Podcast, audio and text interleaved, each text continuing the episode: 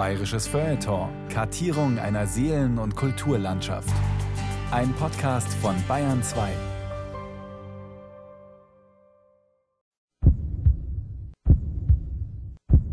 Über kaum etwas sprechen Menschen mit vollerer Stimme als über die Zukunft. Kein Wunder, sie ist die Tür ins Freie, das Spiel mit den tausend Möglichkeiten, der Lorbeerkranz, der uns ums Haupt gewunden werden wird. Über kaum etwas sprechen Menschen mit dünnerer Stimme als über die Zukunft. Kein Wunder, sie ist die Schlinge, die sich langsam zuzieht, die Gewehrkugel, die auf uns zurast, die ewig gleiche lauwarme Suppe, in der alles Leben verdampfen wird. Auch in Bayern gibt es immer und überall eine Cassandra, und die weiß.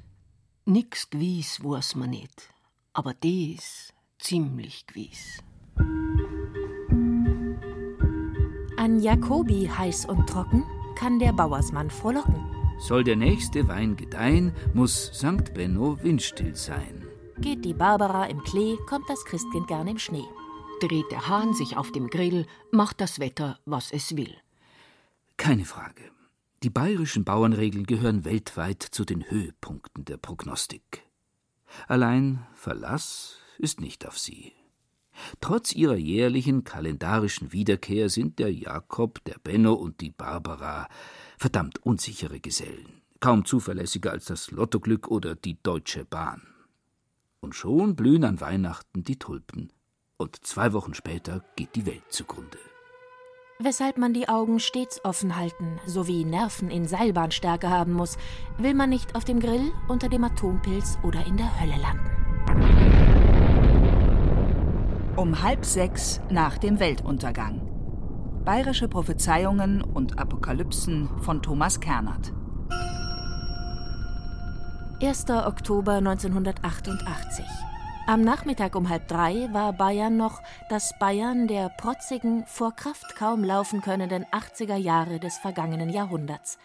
In München stellte das Oktoberfest gerade wieder alle Alkoholmissbrauchrekorde in den Schatten.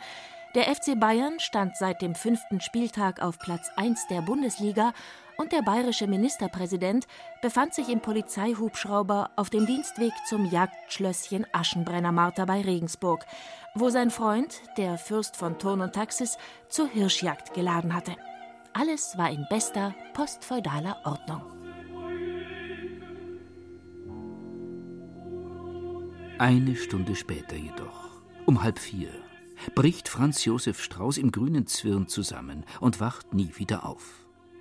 Polizeisirenen beginnen zu heulen, die Nachrichtenkanäle zu glühen, die Ärzte zu kämpfen, die Staatskanzlei zu beschwichtigen. Nur eine leichte Kreislaufschwäche. Am Abend füllen sich die Kirchen. Menschen beten. Über dem Land liegt der glühend kalte Abendhauch der Panik. Und dann die Gewissheit. Er ist tot. Und mit ihm das FJS Bayern. Das große, runde, barocke Spätzle Bayern. Schockstarre. Atemnot. Erste Fehlreaktionen. Hektik, Chaos, Weltuntergang. Tag der Rache, Tag der Sünden, wird das Weltall sich entzünden, wie Sibyl und David künden.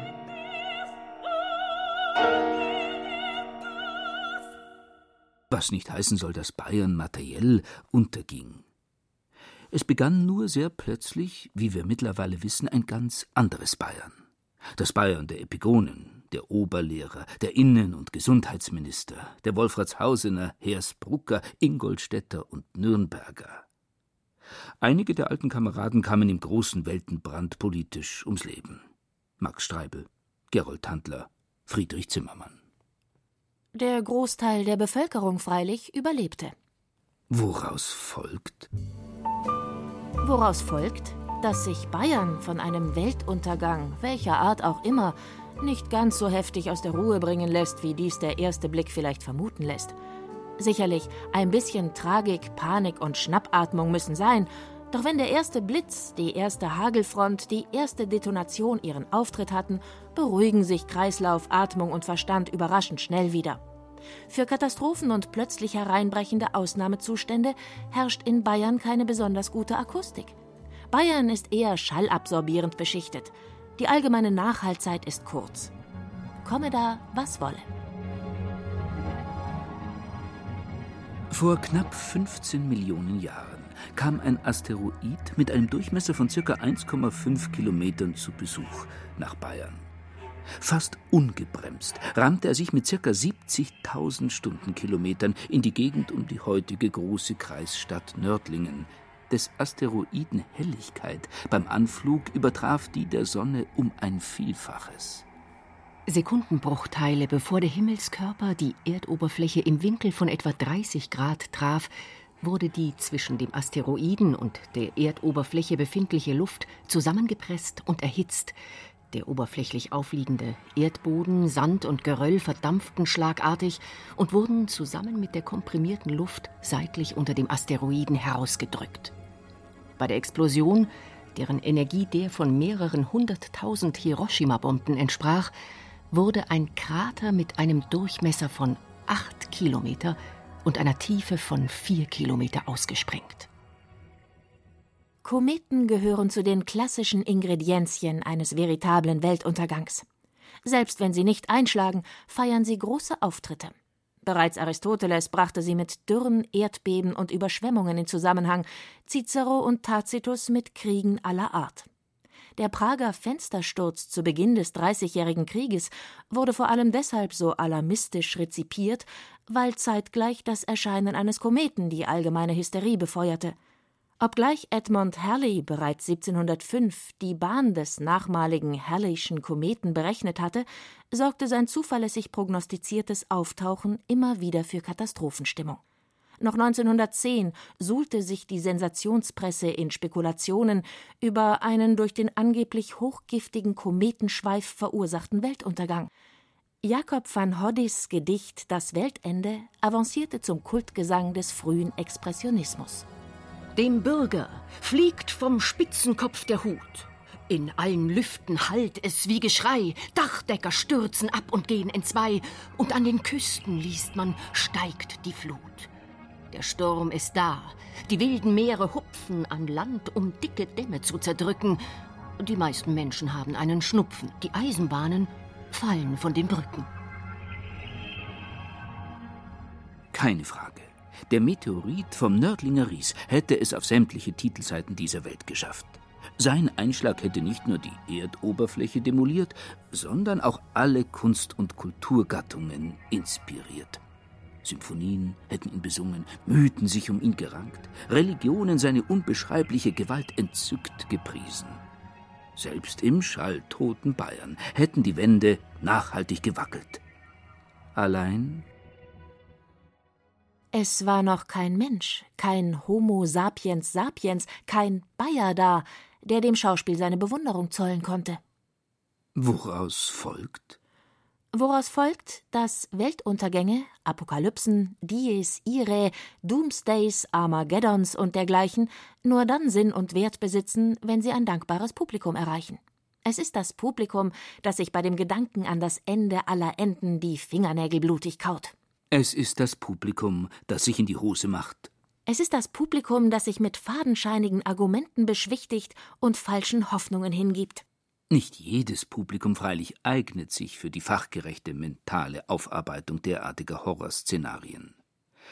Das ideale Publikum wohnt in einem einschlagerfahrenen Land, ist seit längerem schon christianisiert, weiß also, dass es nie so weitergehen kann, wie es gerade läuft, lässt sich davon jedoch vordergründig nicht aus dem Takt bringen, sondern konsumiert Horoskope, Wetterberichte, Börsennachrichten und Weihwasser, um im Falle der Fälle nicht gänzlich nackt den himmlischen Justizbehörden gegenüberzustehen.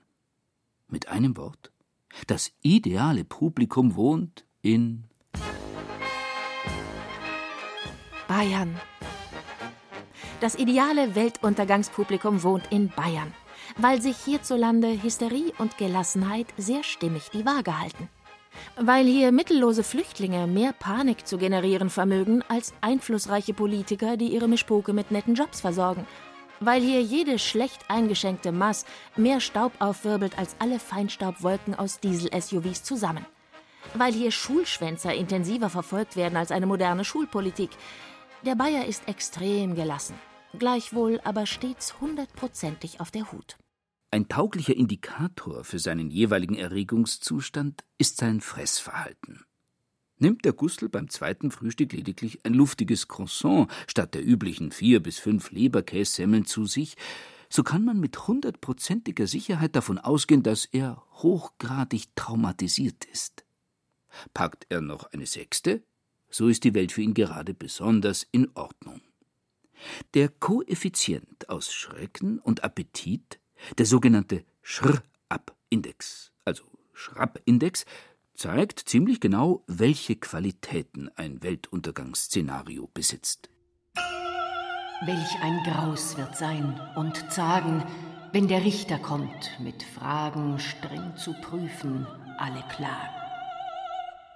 Ordnet man dem klassischen Inhalt des bis in die 70er Jahre des vergangenen Jahrhunderts im katholischen Totenoffizium gern gesungenen Hymnus Dies Irae einen Wert von 10 auf der Schrappskala zu, so ergibt sich daraus folgendes Bild.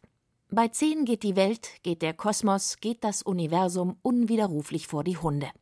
Bei 10 ist das jüngste Gericht, der Big Rip, der Big Crunch, der Big Freeze, irreversibel im Gange und insofern der Appetit des Bayern beim zweiten Frühstück auf unter ein Basilikumblatt gesunken. Statt seiner ist es die dunkle Energie, die alles verschlingt.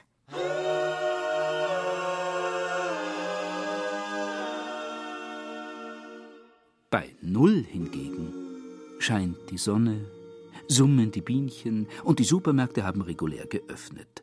Während irgendwo in den Tiefen des Universums zwischen roten Riesen und weißen Zwergen gerade eine Galaxie kollabiert. Ebenfalls bei Null beziehungsweise knapp über Null Schrapp bewegen sich all die rhetorischen Floskeln, die sich mit der Metapher des Weltuntergangs semantisch aufplustern. Von einem Weltuntergang berichtet der atemlose Radioreporter, wenn sich die deutsche Nationalmannschaft gegen Österreich blamiert. Von einem Weltuntergang spricht die Fondsmanagerin, wenn der Leitindex binnen Stundenfrist zehn Punkte ins Minus rutscht. Von einem Weltuntergang spricht der ambitionierte Hausmann, wenn seine Schoko-Wasabi-Mousse zu klumpen beginnt. Den Appetit vom Gustl tangiert das, seien wir ehrlich, nur marginal. Dann geht er halt ins Wirtshaus. Sehr gern ins Wirtshaus begibt er sich auch nach der Verköstigung eines Weltuntergangsfilmes. Weltuntergangsfilme fördern den Appetit, was beweist, dass sie realiter zu den Weltuntergangsverdrängungsmechanismen gehören. Meist fängt in ihnen alles geradezu aufreizend normal an. Die Parallele zum klassischen Heimatfilm lässt sich nicht leugnen, doch während letzterer ziemlich schnell ins Bauern-, Förster- oder Gastronomiemilieu abbiegt, spielt sich der Plot des Endzeitfilms in globalen, wenn nicht gar interstellaren Dimensionen ab.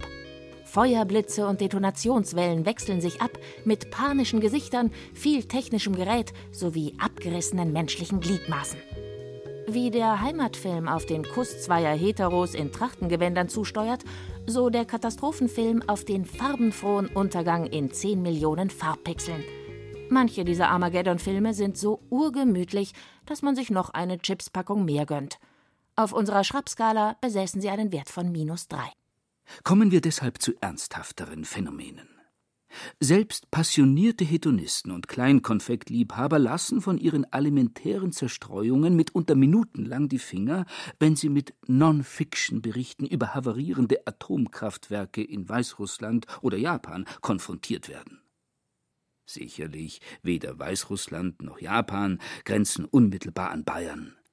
Die Atomkraft jedoch so viel hat man in den langen Jahren des Kalten Krieges gelernt, kennt keine Grenzen und hat ein sehr konkretes Weltuntergangspotenzial. Plus eins bis plus zwei erreicht sie insofern mühelos. Kurz vor Weihnachten vielleicht sogar plus 2,5. In Naturalien umgerechnet ein halber Christstollen mindestens.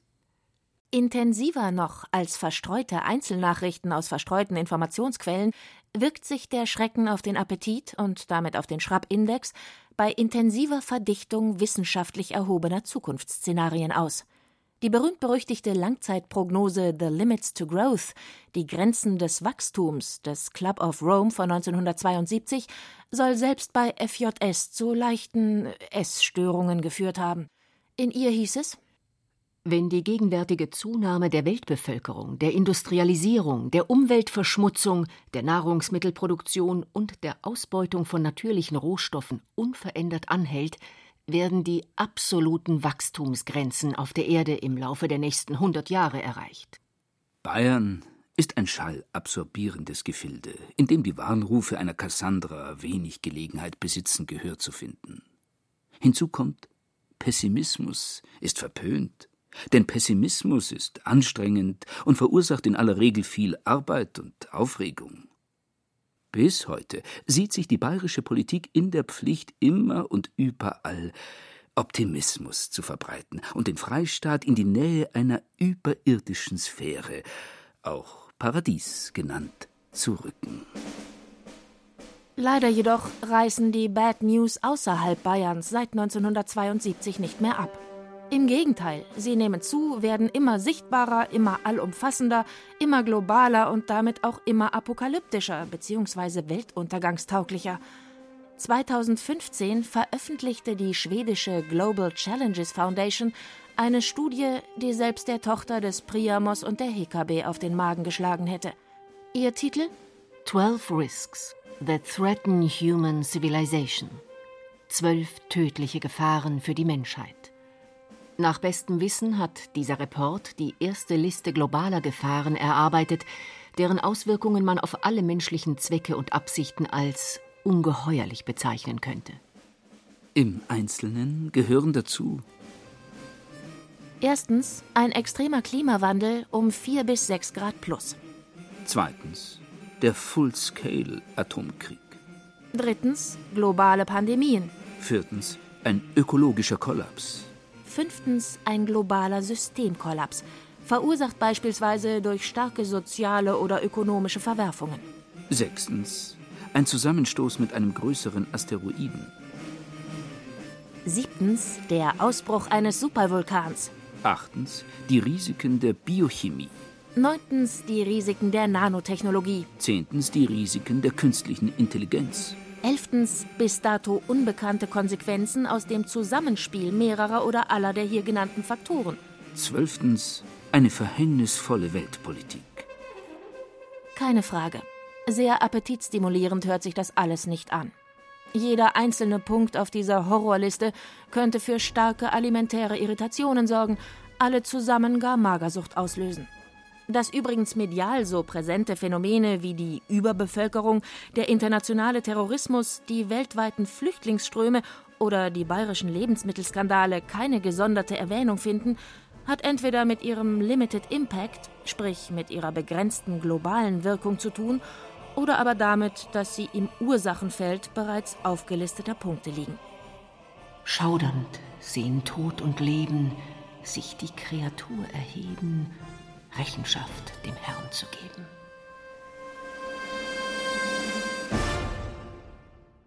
Und wie reagiert der Bayer? Ruhig und gelassen, wie es sich für einen Mitteleuropäer ziemt. Sein nach wie vor meist sehr stattlicher Körpermasseindex belegt, dass ihn sein gesunder Appetit bis dato nicht im Stich gelassen hat. Warum nicht?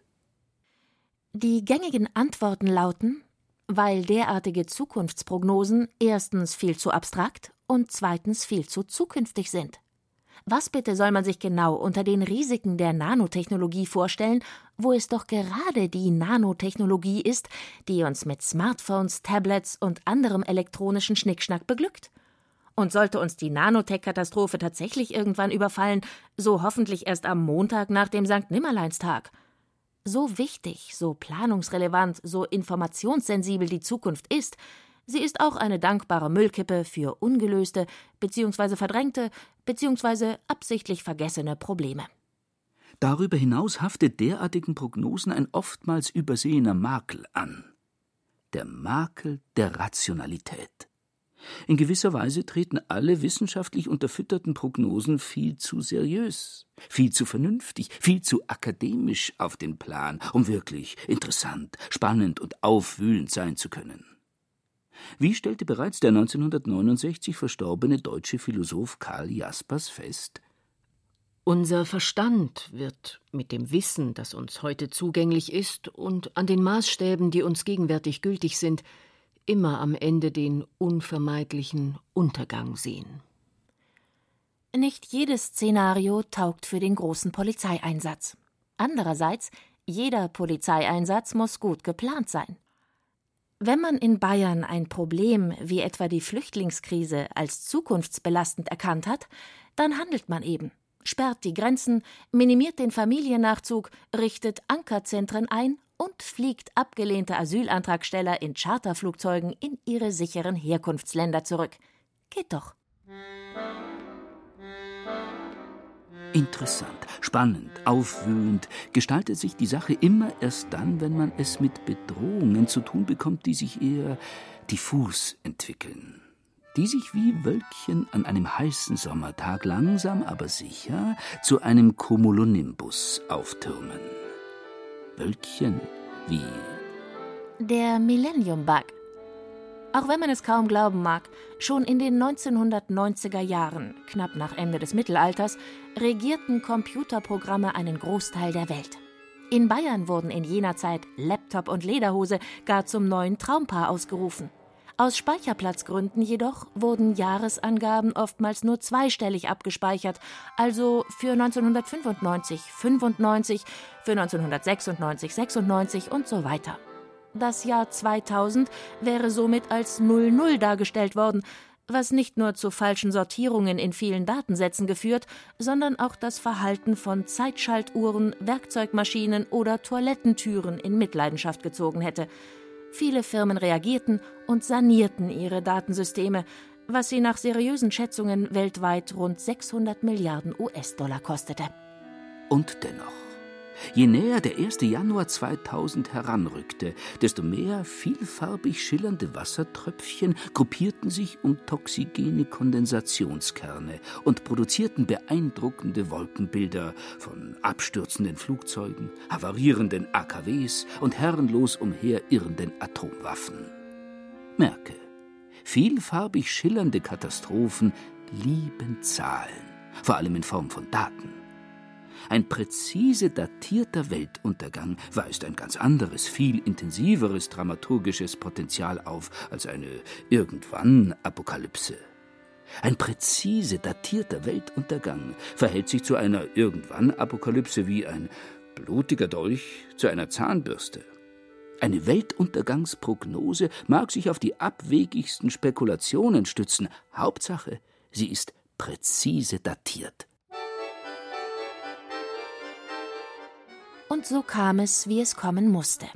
Am 1. Januar 2000 fielen in zwei australischen Bundesstaaten die Fahrkartenentwerter aus und in den USA streikten 150 Spielautomaten in Delaware. In München immerhin versandte das Kassen- und Steueramt Rechnungen, deren Fälligkeitsdatum auf den 11. Januar 1900 festgelegt war. Neben dem Rechnungsbetrag von 1.377 Mark 14 berechnete die bayerische Landeshauptstadt einem arglosen Bürger einen Säumniszuschlag von 15.600 Mark, aufgelaufen seit 99 Jahren. Gut möglich, dass der Schrappwert, unsere den Appetit in akuten Schrecksituationen messende Größe, bei dem Betroffenen im ersten Moment auf plus neun emporschnellte – von einer epidemischen Appetitlosigkeit freilich wissen die Annalen nichts zu berichten. Alles in Butter also? Jein. Der Millennium Bug zeigte für ein paar kurze Augenblicke doch eine bemerkenswerte subkutane Hysteriebereitschaft. Die kleine Panik zwischendurch scheinen viele von uns zu brauchen. Man denke in diesem Zusammenhang auch kurz an den Hype um das Ende des Maya-Kalenders vom 21. Dezember 2012. Obgleich aufgeklärt und abgebrüht, sowie mit Kranken- und Rentenversicherung ausgestattet, ahnen wir, dass wir uns auf unsicherem Terrain bewegen und dass die Weltverhältnisse nicht ganz so allumfänglich und bombenfest geregelt sind wie die Feuerwiderstandsfähigkeit von Trennwänden in der bayerischen Bauordnung. Es brodelt im Untergrund und es riecht nach Hölle. Sehr gut scheint man letztere unter anderem in Wolfratshausen riechen zu können, wo ein dort ansässiger Verlag in seinen esoterischen Zeitschriften seit einiger Zeit schon eine interessante Theorie verbreitet. Dieser ursprünglich von der amerikanischen Esoterikerin Mary Stuart Ralph stammenden Theorie zufolge werde weltweit in allen EAN-Barcodes auf den Verpackungen von Produkten die Zahl 666 verschlüsselt. Dadurch könne sich in den handelsüblichen Strichcodes nicht nur schlechte Energie anreichern, sondern weit schlimmer noch. Die Zahl 666 ist laut Offenbarung des Johannes die Zahl des Tieres. Hier ist die Weisheit. Wer Verständnis hat, berechne die Zahl des Tieres, denn es ist eines Menschen Zahl, und seine Zahl ist 666. Das Tier ist, wie jeder geübte Apokalyptiker weiß, der Antichrist, jener teuflische Gegenspieler Jesu Christi, welcher kurz vor Schluss mit Schwefel und Pest für reichlich Zoff und Unruhe sorgen wird. Und schon sind wir wieder dort, wo es brenzlig wird, nämlich mitten im Weltuntergang. Damit sich bis zu diesem die negativen Barcode-Strahlungen nicht allzu teuflisch auf Nahrungsmittel auswirken können, haben sensible Biounternehmen wie zum Beispiel der niedersächsische Fruchtsafthersteller Völkel oder der österreichische Teevertrieb Sonnentor ihre EAN-Barcodes entstört, indem sie diese mit Querstrichen versahen. Sonnentor stieg 2013 aus diesem doch eher peinlichen ESO-Spielchen wieder aus, Völkel 2016. Nach wie vor mit teufelsresistentem Barcode-Gegenzauber sind die Flaschen der in den letzten Jahren in grünen Biertrinkerkreisen immer beliebter gewordenen Brauerei Lamsbräu ausgestattet. Lamsbräu kommt aus Neumarkt in der Oberpfalz. Hat das coole Bayern am Ende doch mehr Schiss als gedacht. Sitzt der Richter dann zu richten, wird sich das Verborgene lichten. Nichts kann vor der Strafe flüchten. Ach, Sie lesen weder Esoterik-Heftchen aus Wolfratshausen, noch trinken Sie Bier aus Neumarkt in der Oberpfalz? Auch gut. Vielleicht gehen Sie stattdessen jedoch ab und an in ein Museum, vielleicht sogar in die alte Pinakothek zu München, wo neben Leonardos, Raffaels und Botticellis auch zwei interessante Weltuntergänge hängen. Wenn Ihnen der Sinn für breitgesäßige Nuditäten fehlt, müssen Sie Peter Paul Rubens jüngstes Gericht, einen Ölschinken von sechs mal viereinhalb Metern, nicht weiter beachten. In jedem Fall bemerkenswert jedoch ist Albrecht Altdorfers berühmte Alexanderschlacht. Vordergründig geht es bei dem aus Altdorf bei Landshut stammenden, im späten 15. Jahrhundert geborenen Maler um das Gemetzel zwischen Alexander dem Großen und dem Perserkönig Darius bei Issos im Jahre 333 vor Christus. In einem höheren, doppelten Sinne jedoch geht es um die 666. Wer mit Wolfratshausener Augen schaut, kann in den Hunderten von vertikalen Lanzen, die in diesem Kampf zwischen Alexander, Christus und Darius, Antichrist, die Szene beherrschen, mühelos die Botschaft der Barcodes erkennen. Doch auch wer ganz normal hinschaut, erahnt die unter einer ziemlich dünnen Farbschicht verborgene Hysterie des Weltuntergangs. Dieses Gemälde stellt mitnichten nur eine beliebige historische Keilerei dar, sondern auch und vor allem ein von einem dramatischen Endkampf geprägtes Lebensgefühl. Keine Frage, der Bayer ist cool. Der Bayer lebt in einem schallabsorbierenden Land. Der Bayer ist ein zivilisierter, aufgeklärter Mitteleuropäer. In den tiefen Schichten seiner Psyche jedoch weiß der Bayer auch, es geht ums Ganze. Das Böse ist immer und überall. Wie sagte rund 450 Jahre später der Autor der Alexanderschlacht Herbert Achternbusch in einem ebenso pessimistisch-apokalyptischen wie stoisch-bayerischen Satz? Du hast keine Chance, aber nutze sie. Verlassen wir das Museum. Gehen wir in die Gefühlsgeschichte. Schauen wir, wer Bayern so kryptoapokalyptisch zugerichtet hat. Wichtig in diesem Zusammenhang, trotz aller Technologiebegeisterung und aller Innovationsanstrengungen beharrt Bayern auch im 21. Jahrhundert mit aller Kraft und mitunter leicht befremdlich wirkenden Aktionen darauf, ein christliches Land zu sein. Dies erklärt insofern einiges, als weder die Chinesen, noch die Japaner, noch die Inder, noch die Babylonier, noch die alten Ägypter oder die alten Griechen in ihren Religionen viel Tamtam um einen wie auch immer gearteten Weltuntergang machten oder machen. Und selbst die Juden und Moslems scherten sich nie in dem Ausmaß um den letzten großen Paukenschlag wie das Christentum. Für Christen ist der jüngste Tag keine Fußnote, keine mögliche Option, sondern der zentrale Kulminationspunkt ihrer finalistischen Heilsgeschichte. Dies natürlich, weil am jüngsten Tag endlich Gut von Böse geschieden und das Böse entsprechend bestraft wird. Dahinter freilich deuten sich in der christlichen Apokalyptik auch Gefühle der Rache und des Trotzes an. Nicht allein das Böse in der Welt sollte sanktioniert werden, sondern die ganze Welt, die ganze Welt, wie sie leibt und lebt und den christlichen Idealen keinen Respekt zu zollen bereit ist. Der bayerische Minderwertigkeitskomplex mag die Welt der anderen nicht sonderlich. Walter von der Vogelweide, eine Zierde der frühen mittelhochdeutsch-bayerischen Lyrik, formulierte seine Vorbehalte gegen die sündige Preußenwelt wie folgt: Welt, ich han deinen Lohn ersehen. S was du mir gießt, das nimmest du mir. Ich han lieb und Seele. Welt, ich kenne deinen Lohn. Was du mir gibst, das nimmst du mir. Ich habe Leib und Seele, das war zu viel, deinetwegen tausendfach gewagt. Jetzt bin ich alt und du treibst dein Spiel mit mir. Zürne ich deshalb, so lachst du mich aus. Ja, verlache uns eine Weile noch. Dein Jammertag kommt bald und nimmt dir, was du uns genommen hast, und verbrennt dich deshalb noch zuletzt. Ist hier nicht eine gewisse Edgy-Badgy-Haltung herauszuhören, die Bayerns eschatologische Stimmung am ständigen Köcheln und Brodeln gehalten haben könnte? Und könnte dieses Geköchel, Gebrodel und Gebrutzel vielleicht mitverantwortlich dafür sein, dass uns bereits um das Jahr 870, also noch 300 Jahre vor dem großen Vogelsänger, eine altbayerische Stabreimdichtung begegnet, die zu den ältesten Schätzen der deutschen Literatur überhaupt zählt und den sonderbaren Titel Muspili führt, was nach Ansicht von Experten so etwas Ähnliches wie Weltuntergang durch Feuer heißt.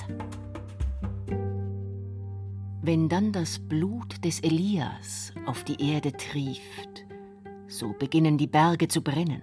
Kein einziger Baum bleibt auf Erden stehen, die Flüsse trocknen aus, das Moor verschlingt sich selbst, der Himmel verglost in der Lohe, der Mond fällt herab, Midgard brennt. Kein Stein bleibt auf dem anderen. Das klingt heftig. Appetit macht es sicherlich nicht. Weshalb sein Schrappwert, jener den Appetit bzw. die Appetitlosigkeit zum Schrecken in Relation setzender Koeffizient, einst hoch gewesen sein dürfte. Plus sechs oder gar plus sieben. Andererseits würde es jedem heutigen Endzeitfilm-Drehbuch alle Ehre machen. Weltuntergänge sind nun mal, da beißt die Maus keinen Faden ab, rein ästhetisch-dramaturgisch betrachtet extreme Eyecatcher. Und insofern mindestens so spektakulär und skandalös wie detailgetreu inszenierte Kreuzigungen. Kreuzigungen, wie sie in zahlreichen bayerischen Passionsspielen inszeniert werden. In den Passionsspielen zu Neumarkt, zu Sömmersdorf, zu Perlesreuth, zu Altmühlmünster, zu Oberammergau. Der Bayer spielt gerne Theater, ob auf der Bühne oder im richtigen Leben. Diese Lust am Simulieren zwingt ihn dazu, sich und sein Leben permanent in Szene zu setzen. Einen Plot wie den des Weltuntergangs kann er deshalb beim besten Willen nicht ignorieren. So ernst das Thema ist und so unabänderlich der Tag der Tage eines Tages auch anbrechen mag, Sie stacheln die Fantasie und die Lust am So tun als ob schier unwiderstehlich an. Beim Ludus de Antichristo, beim Spiel des Antichrist, handelt es sich um das Textbuch eines anonymen Geistlichen aus dem Kloster Tegernsee, verfasst um die Mitte des 12. Jahrhunderts. für Jesus bzw. Elias kämpft in diesem Spiel auf der Seite der Guten Kaiser Barbarossa gegen die mit dem Antichrist verbündeten Fürsten und Hostes Patriae, Feinde des Vaterlandes. Der prominenteste Vertreter letzterer ist der Frankenkönig, den der Antichrist gar küsst. Pfui Teufel! Eine alles andere als saubere Rolle spielt darüber hinaus der griechische König. Allein die Kräfte des Antichristen reichen trotz zahlreicher Intrigen und Täuschungen nicht aus. Am Ende fallen die Kulissen im Theater Donner in sich zusammen und die Ekklesia der Reugen stimmt ein herzhaftes Tedeum an.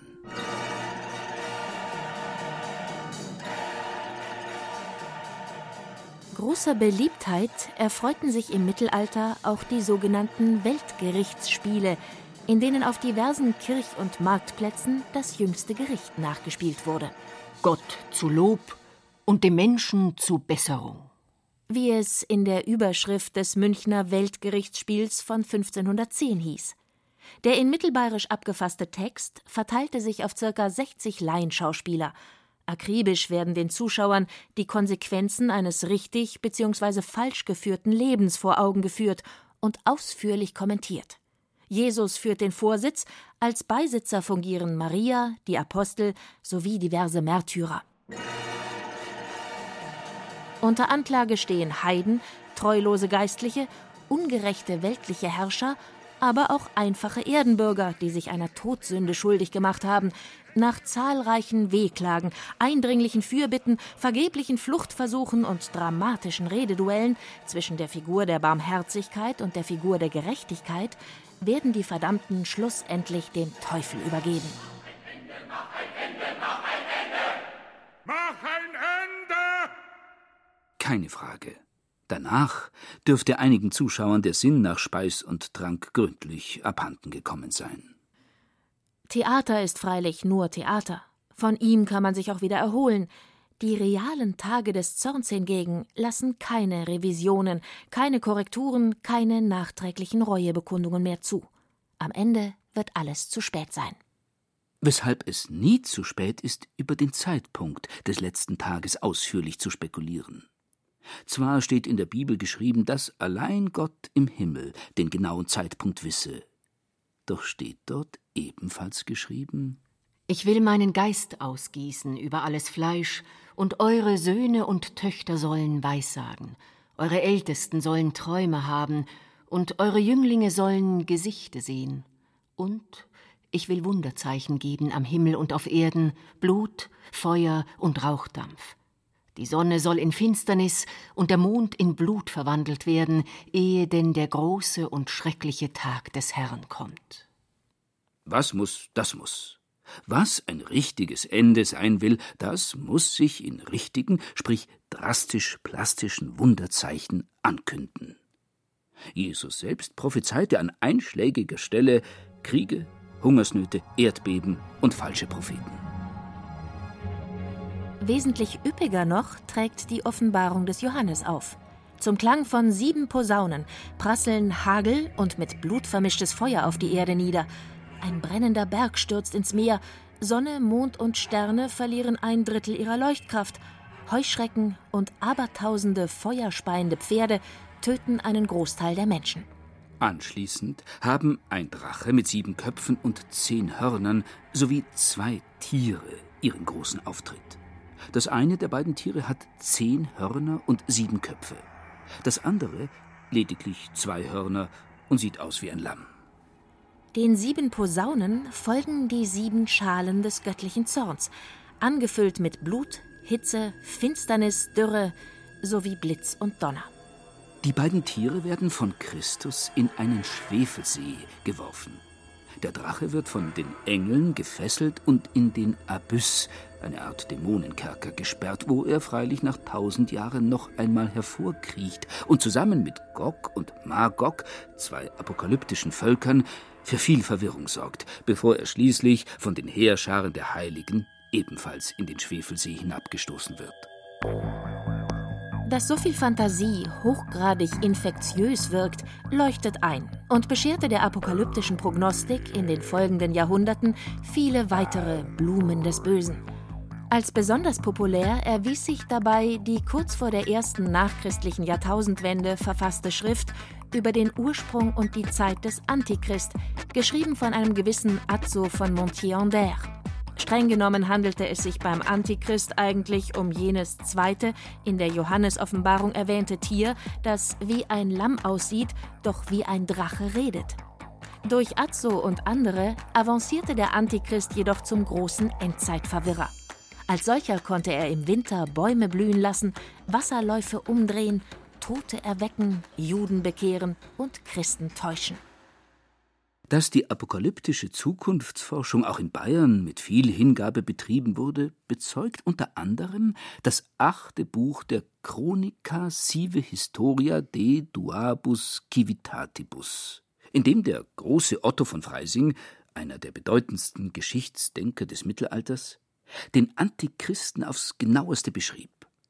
Weitere Meilensteine der bayerischen Prognostik sind das Münchner Gedicht von den 15 Zeichen vor dem jüngsten Gericht aus dem 10. Jahrhundert sowie das Augsburger Wunderzeichenbuch aus dem 16. Jahrhundert. An vielen Zeichen, die man täglich sieht, ist klar zu erkennen, dass der große Tag des Herrn nicht mehr weit sein kann. Wann hat die Welt seit der Sintflut jemals solche Wasser gesehen? Noch eine kurze Zeit, dann nähert sich die Stunde und es geht auf das Ende zu. Was der bayerischen Endzeitforschung freilich bis auf den heutigen Tag eine ganz besondere Würde, einen ganz besonderen Glanz, ein ganz besonders markantes Alleinstellungsmerkmal verleiht, ist die Tatsache, dass sie selbst die schweren Zeiten der Aufklärung mehr oder minder unbeschadet überstand. Während man anderswo im Bildersturm der kritischen Vernunft mit theatralischen Untergangsvisionen immer weniger anzufangen wusste, erblickte in der Mitte des 18. Jahrhunderts einer der letzten ganz großen Eschatologen bezeichnenderweise in Bayern das Licht der Welt. Die Rede ist vom Mühlhirsel. Wie es sich für einen waschechten Propheten im eigenen Lande ziemt, existieren von ihm bis heute kaum mehr als Gerüchte. Mutmaßungen und apokryphe Aussagen. Seine genaueren Lebensdaten sind unbekannt. Immerhin, irgendwann zwischen 1805 und 1825 soll er in Straubing, Rabenstein oder Hundersdorf gestorben sein. Wieder auferstanden ist er 1923, zumindest in Schriftform. In diesem Jahr wurden die Prophezeiungen des Mühlhirsel posthum erstmals im Straubinger Tagblatt, später dann im Altöttinger Liebfrauenboten veröffentlicht. Zu Papier hatte sie ein örtlicher Pfarrer gebracht. Der Mühlhirsel pflegte nur mündlich in die Zukunft zu schauen. Es geht die Rede, dass es sich bei ihm um einen gewissen Matthäus oder Matthias Lang aus Apoik gehandelt habe – Gut 20 Jahre lang soll er als Müller tätig gewesen sein, bis er schließlich in Zahlungsschwierigkeiten geriet und den Pachtzins der Mönche des Klosters Windberg nicht mehr bedienen konnte. Spätestens an dieser Stelle verliert sich seine Spur im dichten Geäst des bayerischen Waldes und es wird herrlich mysteriös. Angeblich vagabundierte er fortan als Wanderarbeiter, Tagelöhner oder Hirte durch das nördliche Niederbayern und verwandelte sich nach und nach zum Sonderling und Waldpropheten. Ab und an besuchte er die Bauern. Er war ein kränklicher Mann und liebte gerne eine warme Stube. Die Leute setzten sich dann im Kreise um ihn herum, so wollte er es nämlich haben. Er selbst saß meistens nächst dem Ofen auf der Ofenbank. Da erzählte und prophezeite er von der Zukunft. Der zentrale Terminus, um den sich seine Prophezeiungen rankten, hieß Abräumen. Der Mühlhirsel war ein sanfter und schlichter Bio-Apokalyptiker. Seine Welt ging nicht im johannitischen Blutgestöber unter, sondern es wurde abgeräumt.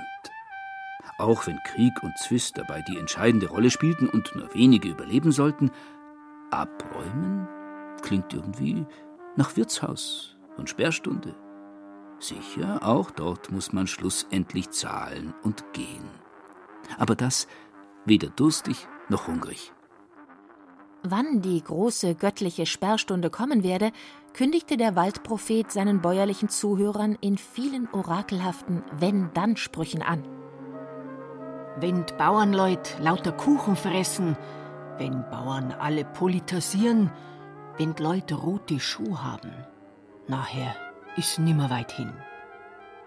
Wenn der eiserne Hund in der Donau heraufbellt, wenn Leute in der Luft fliegen können, wenn Wägen ohne Ross und Deichsel fahren, nachher ist die Zeit da.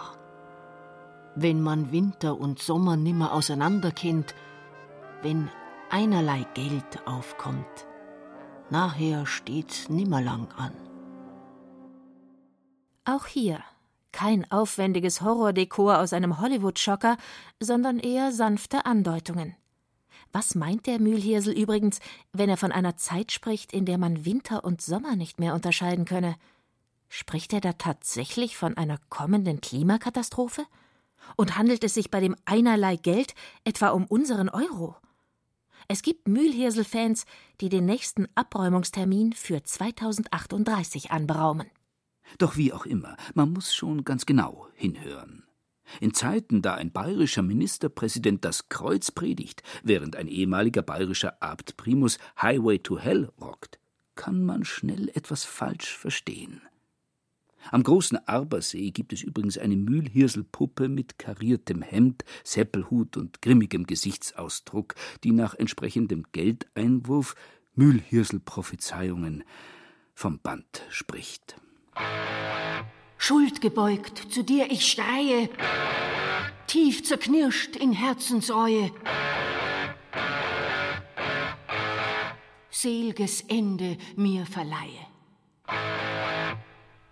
Den weit über 100 Jahre später, 1894, im oberbayerischen Siegsdorf geborenen Alois Irlmeier einen Mühlhirsel-Nachfolger zu nennen, wäre vielleicht etwas vorschnell – doch auch er bediente mit zahlreichen Prophetien die bis heute unterschwellig brodelnde bayerische Weltuntergangslust. Irlmeier arbeitete als Brunnenbauer und Routengänger in Freilassing. Sein Spezialgebiet jedoch war der Dritte Weltkrieg, ein Ereignis, das seit dem Kalten Krieg vielen Propheten und Politikern auf der Zunge und am Herzen lag. Nach einem traumatischen Erlebnis während des Ersten Weltkrieges vier Tage lang lag er verschüttet in der Erde, strömten plötzlich Bilder auf ihn ein. Bilder aus Zukunft und Vergangenheit. Bilder, die andere, normale Menschen nicht sehen konnten. Ich sehe drei Sechser. Finster wird es werden an einem Tag unter dem Krieg. Dann bricht ein Hagelschlag aus mit Blitz und Donner, und ein Erdbeben schüttelt die Erde. Dann geh nicht hinaus aus dem Haus, der Wind treibt die Todeswolke nach Osten. Nach 72 Stunden ist alles vorbei.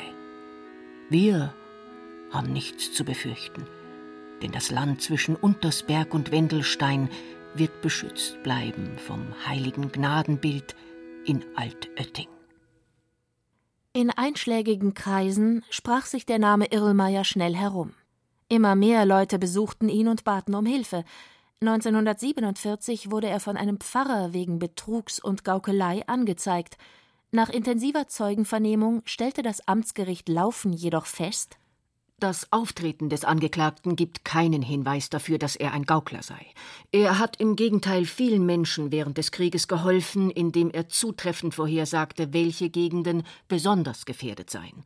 Die Vernehmung der Zeugen hat so verblüffende Zeugnisse für die Sehergabe des Angeklagten erbracht, dass dieser nicht als Gaukler bezeichnet werden kann. Was Irlmeyers Lieblingssujet, den Dritten Weltkrieg, anbelangt, vor dessen Ausbruch werde es zunächst einen enormen Wohlstand geben, gefolgt von einem massiven Glaubensabfall und einem ebenso massiven Sittenverfall. Alsdann soll eine große Zahl fremder Leute ins Land eindringen. Die Folgen sind eine hohe Inflation und ein schneller Währungsverfall. Unruhen brechen aus und aus dem Osten kommen eines Nachts plötzlich die Russen. Schrappwert plus neun. Tag der Zähren, Tag der Wehen. Da vom Grabe wird er stehen, zum Gericht der Mensch voll Sünden. Lass ihn, Gott, Erbarmen finden.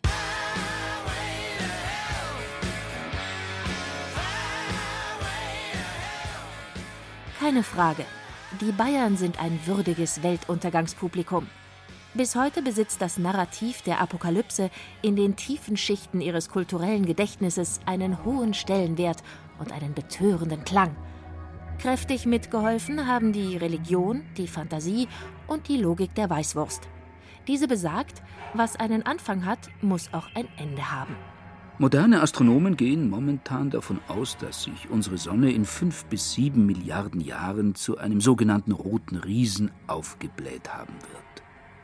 Noch zuvor, vielleicht schon in vier Milliarden Jahren, kann es aber auch zu einer Kollision mit unserer benachbarten Milchstraße, dem Andromeda-Nebel, kommen. Schneller ist nur Gott. Da für ihn tausend Jahre wie ein Tag sind und die Schöpfung sechs, maximal sieben Tage lang dauerte, wird die Welt maximal 7000 Jahre bestehen. Es könnte freilich noch schneller gehen. Siehe die zwölf Risiken der Global Challenges Foundation. Oder Facebook geht offline und alle menschlichen Kontakte brechen ab. Oder die CSU fällt unter 50 Prozent. Oder es kommen noch heute Nacht die Russen. Dann geh nicht hinaus aus dem Haus.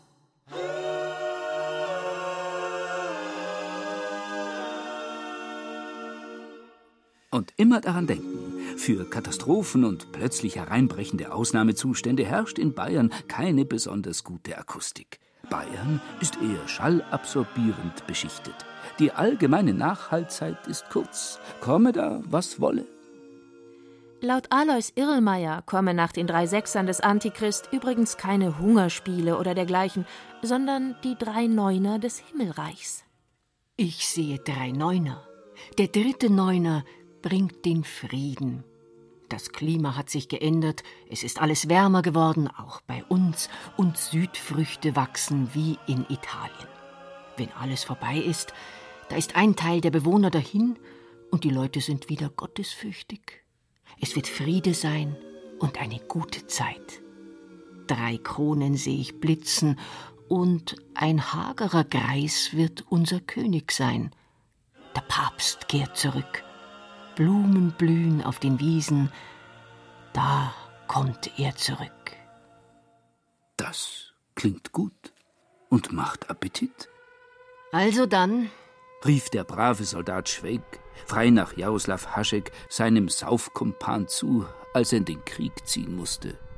Bis nach dem Weltuntergang, um halb sechs in Kelch.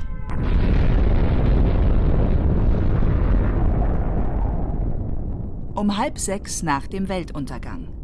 Bayerische Prophezeiungen und Apokalypsen. Sie hörten ein bayerisches Feuilleton von Thomas Kernert, der auch Regie führte. Es sprachen Caroline Ebner, Peter Weiß und Katja Schild. Ton und Technik Christine Frei. Redaktion Ulrich Klenner. Eine Produktion des Bayerischen Rundfunks 2018.